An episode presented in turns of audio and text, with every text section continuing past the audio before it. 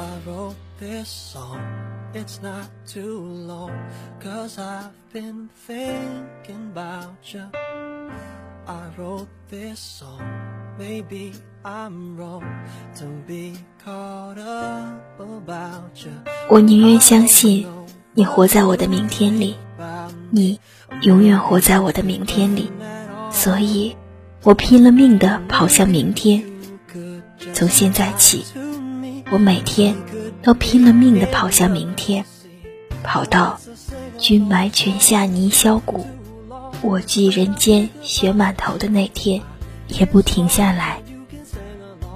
Hello，大家好，我是主播月月。在节目开始之前，我依然要跟大家说，如果你想点播歌曲，如果你想将你的故事分享给大家，都可以在新浪微博搜索 WFR 赵耀耀，或者搜索微信六二五五零幺七四九。好了，今天的节目由一位新朋友为大家带来，那么就让我们一起。静静的听他和我们一起分享这篇来自刘音熙的《君埋泉下泥销骨》吧。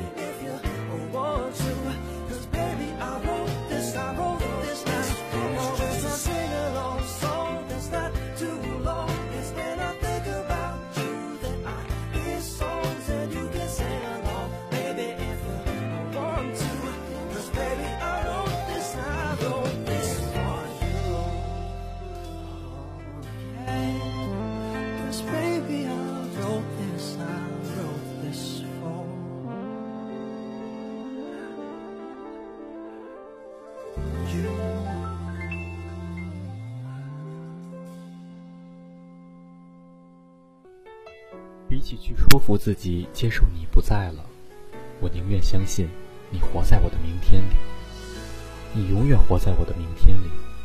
所以，我拼了命的跑向明天。从现在起，我每天都要拼了命的跑向明天，跑到君埋泉下泥销骨，我寄人间雪满头的那天，也不停下来。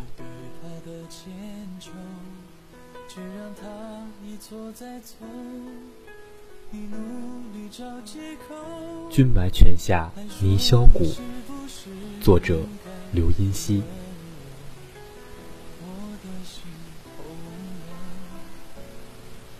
八月末的长春，气温已经低得没有了夏天的样子，冷飕飕的风不由分说的从车窗灌进来。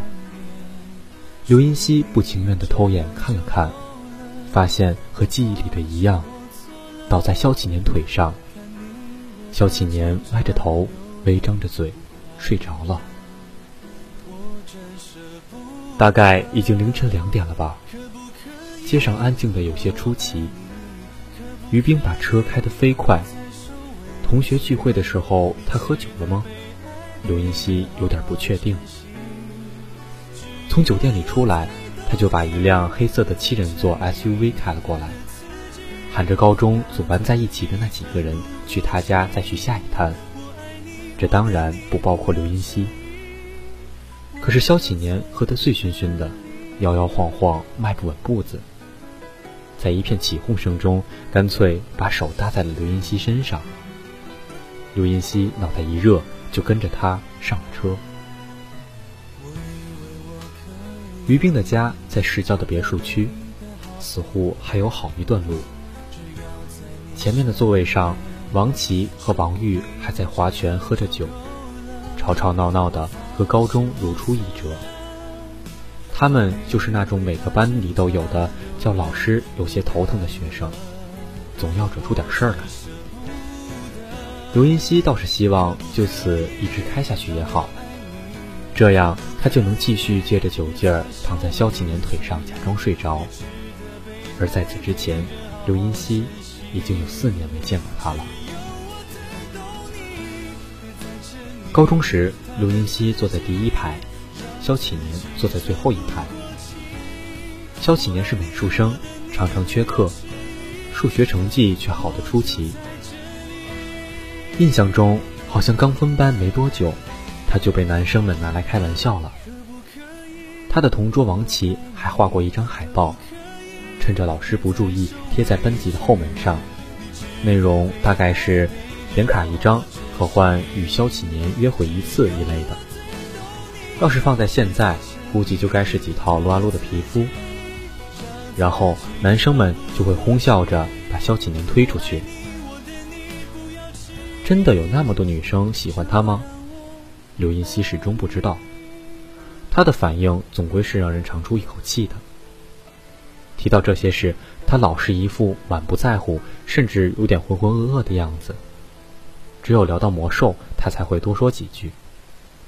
可想到那张用绿色记号笔写成的粗糙的海报，或者被王琦笑嘻嘻的要游戏点卡，刘音熙就头皮发麻，生怕露出了一点儿刘音熙喜欢萧启年的端倪。班级每一个星期会换一次座位，每个月萧启年就会换到教室后面的饮水机旁边。所以那两年的旧手账上，日历的格子总是被刘音熙整齐的画叉。没等过了三周，刘音熙就可以拿着水杯，名正言顺地走到教室后面，在那不到十秒的时间里，站在他身边。刘音熙跟萧启年几乎没说过什么话，就算站在饮水机前接水，也是目不斜视。可是。刘音熙甚至会提前很多天就想好那周该穿什么衣服，尽管实际上只能从校服里露出个领子而已。高二寒假，从国外回来的亲戚给了刘音熙一小瓶菲格拉木的香水，味道是甜甜的凤梨和桃子香。刘音熙的妈妈把香水收到她的化妆柜里，说刘音熙上学是不能用的。可到了那一周，刘音熙还是会偷偷的把香水拿出来藏在书包里，在走到萧启年身边之前，小心翼翼的用一点在膝盖后面，等甜蜜柔和的味道散开，再假装若无其事的站在饮水机旁，集中十二分的注意力听他和同桌王琦的聊天。记得最清楚的一次是刘云熙过去接水。饮水机正好空了，刘云熙站在那儿犹豫的时候，萧启年忽然说：“刘云熙，你等等。”然后起身利落的把水换好了。听他喊出刘音熙的名字，大概是想象了太多次，而真的发生了，反倒有些困惑。刘音熙等着热水烧开，紧张到指尖都在发麻。在心里演练了三四次，才说出一句自觉没什么问题的寒暄：“呃，王琦呢？睡觉被老师叫走训话了。”他讲完，忽然轻声笑了笑，隔了一会儿，又接着说：“其实我也睡了，眼睁睁看见老师在后门，太困了，还是忍不住啊。那老师怎么不说你呢？啊，我眼睛大。”睡觉合不太上，估计老师没发现。特异功能吗？这么夸张？真的，大概这样吧。你看。那是刘云熙高中时候唯一一次正面盯着萧启年，他微闭着眼，像是刘云熙的一个梦。而四年过去，现在的他好像和那时候也没什么不同。同学聚会的时候，很多人样子都变了不少。一开始，所有人的注意力都被一个漂亮的、有些夸张的女生吸引走了。在大家猜她是哪个同学的女朋友时，他倒是笑着打起了招呼。他笑起来的声音很特别，是一连串都在一个频率上的吸气声。王琦最先喊了出来：“你是于冰。”于冰和高中时一样爱笑。他甚至让王琦和王宇打赌，猜他身上都哪儿做了整形。猜错了的就要喝三杯。他兴致勃勃地讲着，几乎把刘音熙听过的整容手术都做了个遍。就在刘音熙的紧张快要完全消失的时候，萧启年拿着酒杯走了过来，笑着冲刘音熙歪了歪头，说：“你怎么变萌了？”没等刘音熙想好恰当的回答，他又接着说：“嗯，闻到熟悉的味道了。”上了大学之后，刘音熙既没有突飞猛进的变漂亮，也没有克服对尴尬和未知的恐惧，只是依然在用着菲格拉木的香水。是萧启年的那句话，还是酒精给了刘音熙勇气？也许两者都有。刘音熙想着。一会儿到了于冰家，也许有机会跟他讲讲本来绝对不敢讲出的秘密。可就在刘音熙想闭上眼睛的时候，车祸发生了。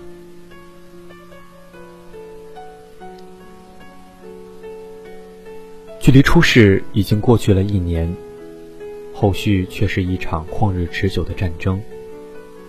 交战方是保险公司。肇事人、被害人、肇事人家属、被害人家属，这些人们毫无选择地被冠以新身份。所有人都精疲力竭，可又不想败下阵来。刘音熙他们的车子撞上了一辆货车，开车的于冰和坐在副驾驶的女生当场就死了。第二排的王琦送到医院抢救了两天，还是走了。王玉伤到了脊椎，恐怕再也站不起来。刘音熙的情况算是最好的，虽说稍微有些复杂，可两个月后也就出院了。有一阵子，刘音熙很不负责的想：走了的人是幸运的，不然面对现在的烂摊子，他们该怎么办呢？出事那天，于冰喝了酒，所以事故责任在他。在车上的王琦也在喝酒，撞击发生的时候，啤酒瓶碎掉了，害死了他自己和坐在最后一排中间的萧启年。巧合的简直像是现实版的《死神来了》，又像个充满恶意的笑话。在知道萧启年走了之后，刘音熙几乎不敢想象自己会失控到什么地步。经历了一场这么严重的车祸，暗恋了七年的男生又死在自己的面前。可刘音熙没有什么受害者的特权，他只是一个生在普通人家的普通人。既然还活着，生活就还得继续。于是情绪就总在崩溃的边缘线上，及时又没得商量的停住。事实上，什么都没发生。刘音熙没有精神失常，住院时掉的体重在慢慢恢复，就连哭的次数都数得清。于冰爸妈来谈和解之前，刘音熙努力说服自己，他的家人是在为刘音熙的以后打算。可听到他们商量着于冰家里很有钱，怎么软硬兼施才能要到更高的赔偿的时候，心里还是有点别扭。刘云熙妈妈大概看出来了，一再叮嘱刘云熙别吭声就好。可当刘云熙见到于冰爸妈时，还是马上就说出了一件想了很久的事情：“叔叔阿姨，那辆车还在吗？我能把那辆车作为赔偿吗？”屋子里的人都愣住了。刘云熙的妈妈最先反应过来，说：“他是因为休息的不好，不要乱讲话，让于冰爸妈别当真。”刘音熙知道，免不了要挨上很久的臭骂，可还是又坚持着说了几遍。于冰爸妈看起来憔悴了很多，两人都皱着眉，有些错愕的看着刘音熙。刘音熙查过二手肇事车的价格，其实跟他们说的赔偿金差不多。没有人在为价格的事不知所措，而是因为刘音熙这辈子都不可能拿到驾照，更不可能开车，因为刘音熙的右眼瞎了。刘音熙的家在滨海公园的斜对面，走过一条长长的斜坡。斜坡桑葚树下的黄色小楼就是。这段路谈不上远，可也不近，又不通车，走起来也要花上十多分钟。进来回家临近坡口的时候，卢音熙总会停下来，屏住呼吸，仰头往上看几秒钟。失去了一边的视力之后，刘音熙对方位和距离的感受开始变得很模糊，比如。明明遥不可及的东西，刘音熙却以为就在近前。那辆黑色的雷克萨斯最终还是被开到了刘云熙家门口。家里连个有驾照的亲戚都没有，还是拜托了邻居才把车停到了桑葚树和石阶的夹角里。车子被罩上了银灰色的防尘罩。刘云熙站在山下，眯起眼睛，就像看见了家门口蛰伏在阴影里。黑黢黢的怪兽，为什么会想要这辆车呢？做摘除手术那天，刘音熙做了一个梦。说梦，倒也不太确切。按理说，麻醉之后，就算做梦也不记得。可糟糕的是，刘音熙很清楚的记得梦里的每一个细节。是夏天吧？刘音熙穿了条奶茶色的长裙，去了游乐园。游乐园看起来有点像是大连的发现王国，可稍微有点过老过旧的样子。也不知道怎么就上了一辆过山车，刘音熙坐在第一排，身后是于冰、王琦在车尾大喊大叫，而刘音熙身边坐的是肖启年，他们都不说话。过山车开起来却没有速度感。让刘音熙连个假借尖叫来发泄这如鲠在喉的心酸的机会都没有。刘音熙就睁着眼，任由扑面而来的风把眼睛吹得生疼。路过弯道的时候，刘音熙一再牢牢地抓住前面的扶手，让自己不往肖启年那边滑。他们坐得很近，可是他们都不说话。过山车快要停下来的时候。他忽然伸手，像是安抚般捏了捏刘音熙的手指，又轻轻地握住了片刻，眼睛却没有看向刘云熙。然后车停了，像是什么都没发生一样。肖启年转身下了车，刘云熙魂不守舍地站在原地，想了又想，还是决定追出去找他。穿过熙攘的人群，还被喷泉淋了一身的水。总算是在门口一队等车的人里，刘音熙看见了肖启年。他站在队尾，还是一贯面无表情、歪着头的样子。可就在刘音熙想走上前去的时候，王琦跟了过来，问刘音熙是要去找肖启年吗？当然不是，刘音熙连连否认。掩盖被看穿的窘迫，真的就一直不擅长。刘音熙只好硬着头皮跟他又回了游乐园。但是，他实在是太想见到肖启年了，每走一步就觉得肖启年应该是在走远，索性把心一横追了出去。这时候起了风，裙摆被吹得猎猎作响，迈步子都困难了起来。刘音熙从街头跑到街尾，刚才等车的人都还在，可是唯独不见了萧启年。刘音熙跑了一次又一次，跑得几乎双脚离地，腾空而起，焦虑的四处乱撞，可是怎么也找不到他。最后。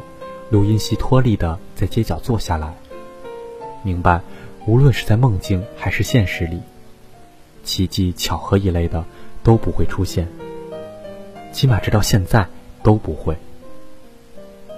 萧启年距离刘音熙不是高中教师的十米，也不是上了大学刘音熙和萧启年城市间的四百六十六公里，也不是不可挽回的迟了的和你表白的这些年。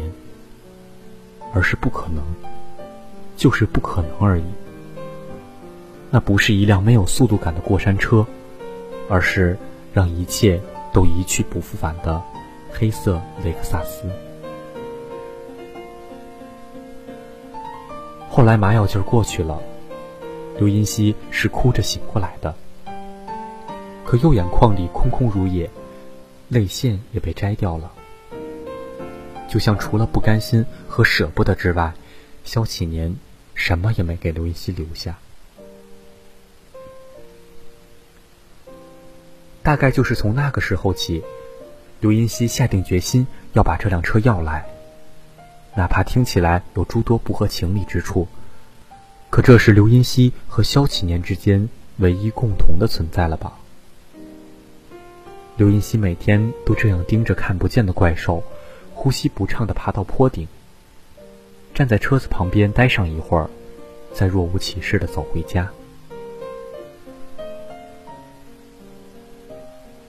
刘音熙从来没考过第一名，从来没做过学生代表，除了勉强到了八十斤的体重，总是被人夸几句之外，也从来没被人夸过相貌。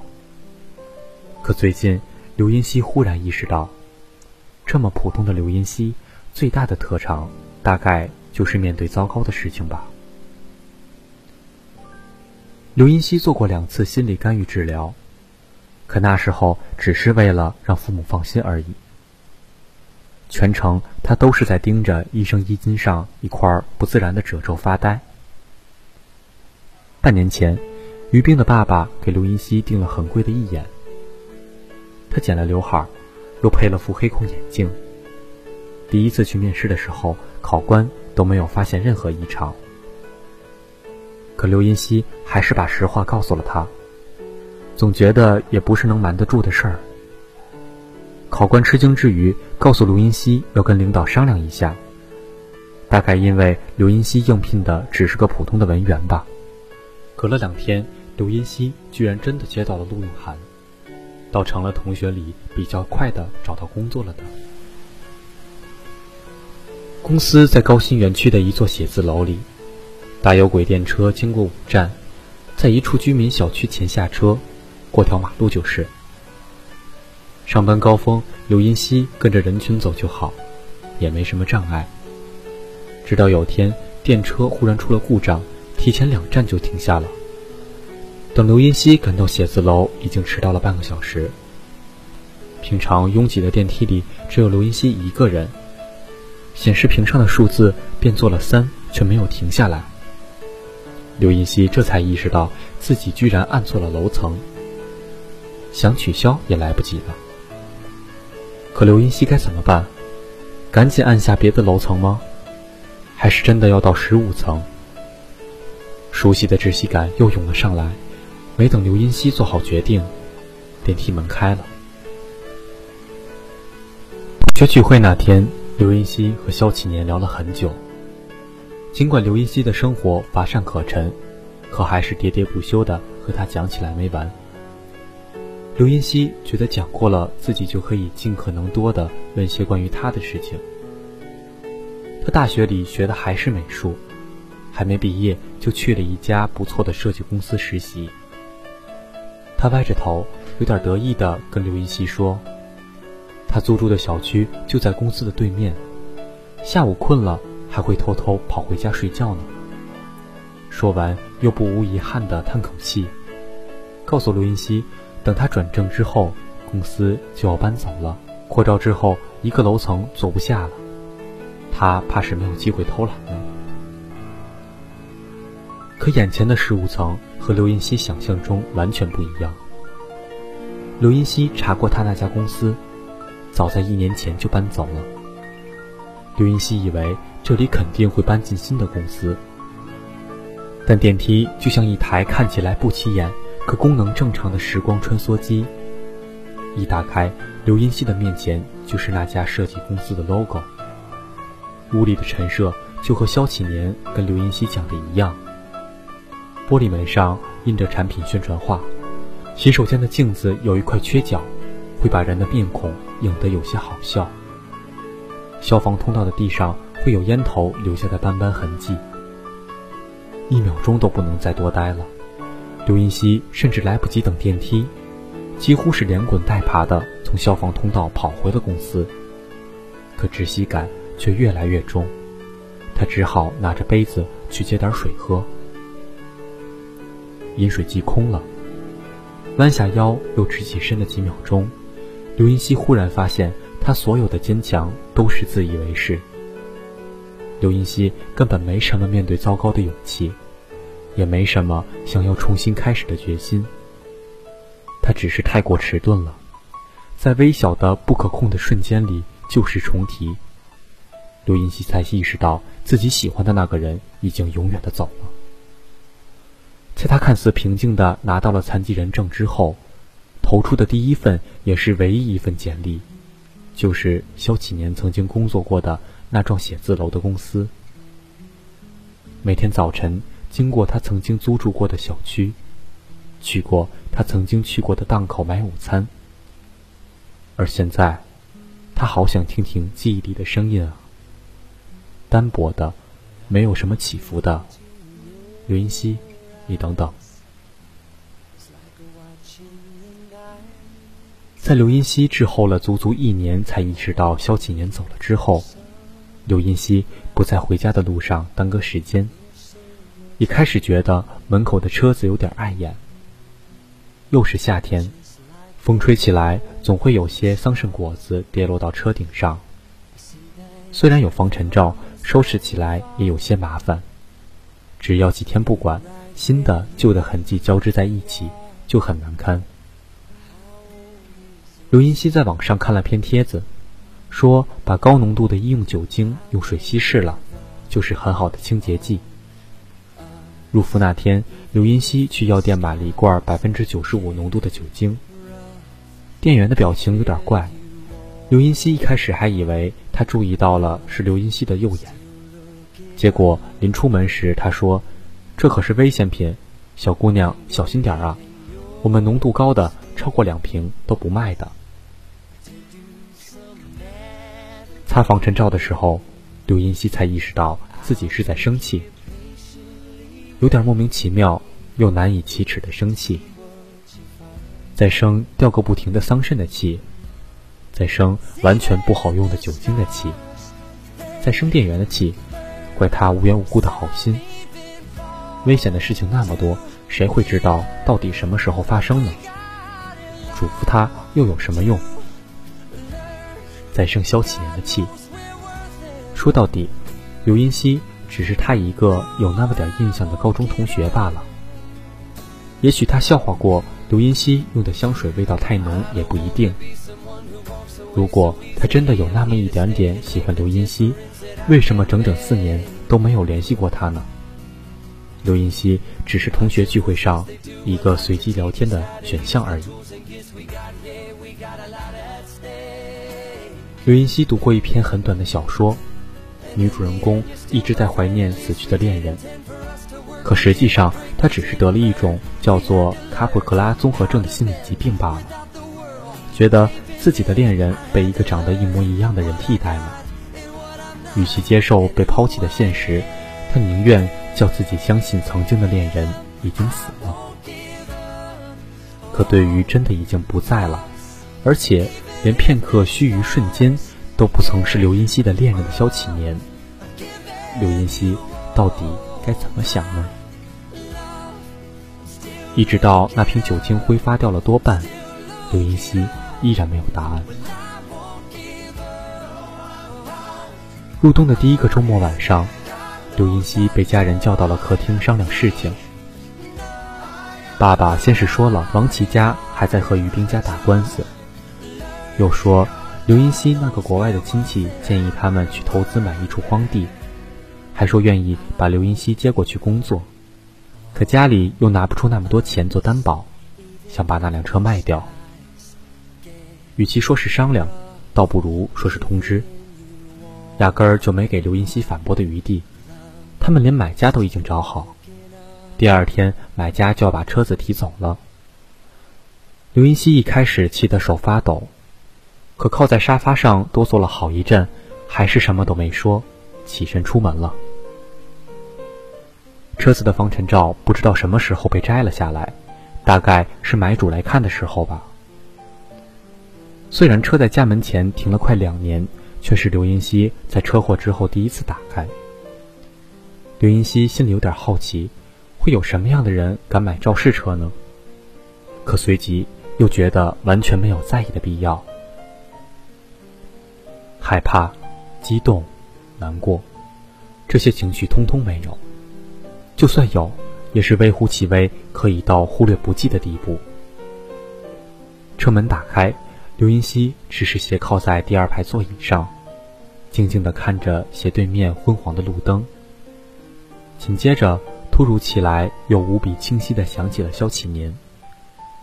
虽然已经是冬天了，可他还穿着夏装，淡蓝色的格子衬衫，灰色的 T 恤上印着一只瞪眼的企鹅。他叉着腿坐在路灯下，歪着头笑看着刘音熙。刘音熙想笑却又笑不出，只好扭身回到了车子的最后一排，慢慢的躺了下去。出事那天是怎么上的车呢？不记得了。一开始，刘音熙觉得头晕，就仰头靠在椅背上。后来感觉到身边有人坐了下来。刘音熙不敢睁眼，趴在刘音熙身边的不是肖启年。直到不知道隔了多久，他轻轻的安抚般的捏了捏刘音熙的手指。刘音熙，要不舒服就躺着吧。然后刘音熙就觉得自己好像把这辈子的勇气都耗尽了似的，躺到了萧启年腿上。再后来，冷飕飕的风。像今天这样不由分说的灌进来。刘银熙睁开眼，就看见他低着头，眼睛大到不能完全紧闭，和高中一样，和摩比斯环一样循环往复的，不愿醒来的梦。可现在睁开眼，什么都没有了吧？只有橘色的光透进天窗映进来。刘云熙眯起眼，就算只剩下了左眼的世界，刘云熙还是毫无防备的看到了天窗上有手指划写过的痕迹。这辆车很多部件都被换做了新的，看起来就像是全新的。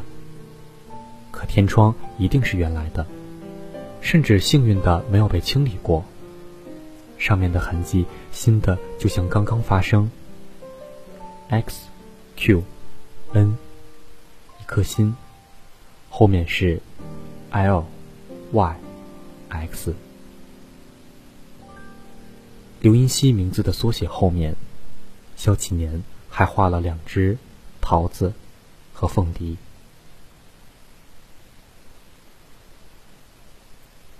车子卖掉之后，刘云熙从那家公司辞了职。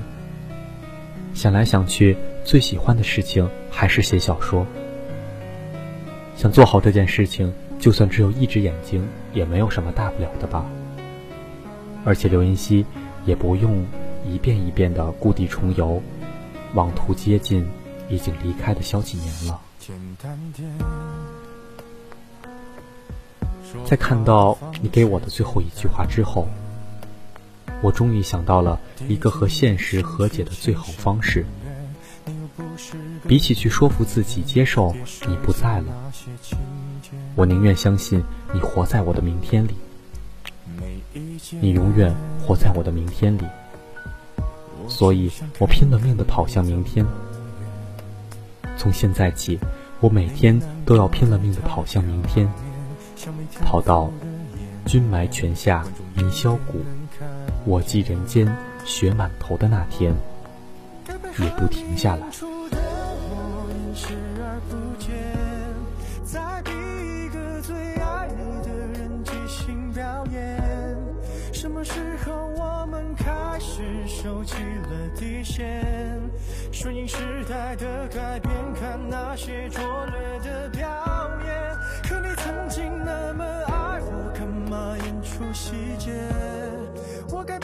什么样子才能延缓厌倦？原来当爱放下防备后的这些那些，才是考验。没意见，你想怎样我都随便。你演技也有限，又不用说感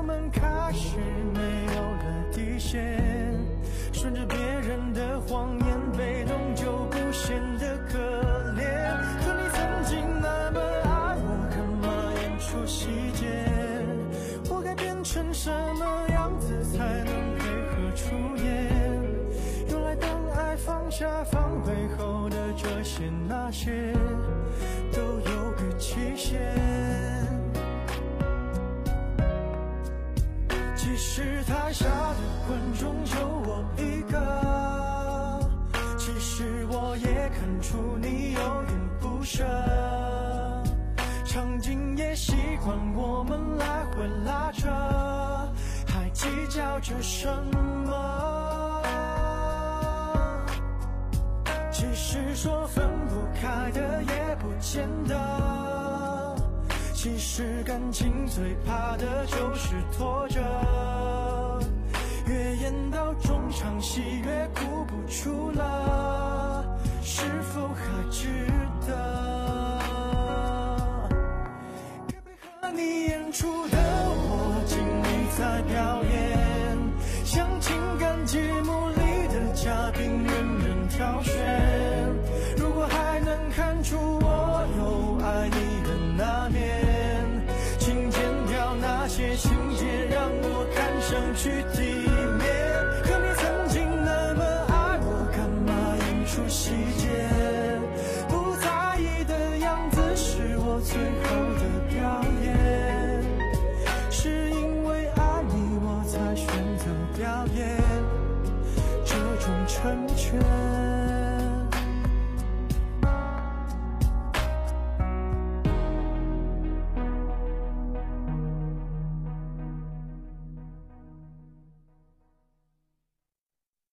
节目，下载荔枝 FM 收听。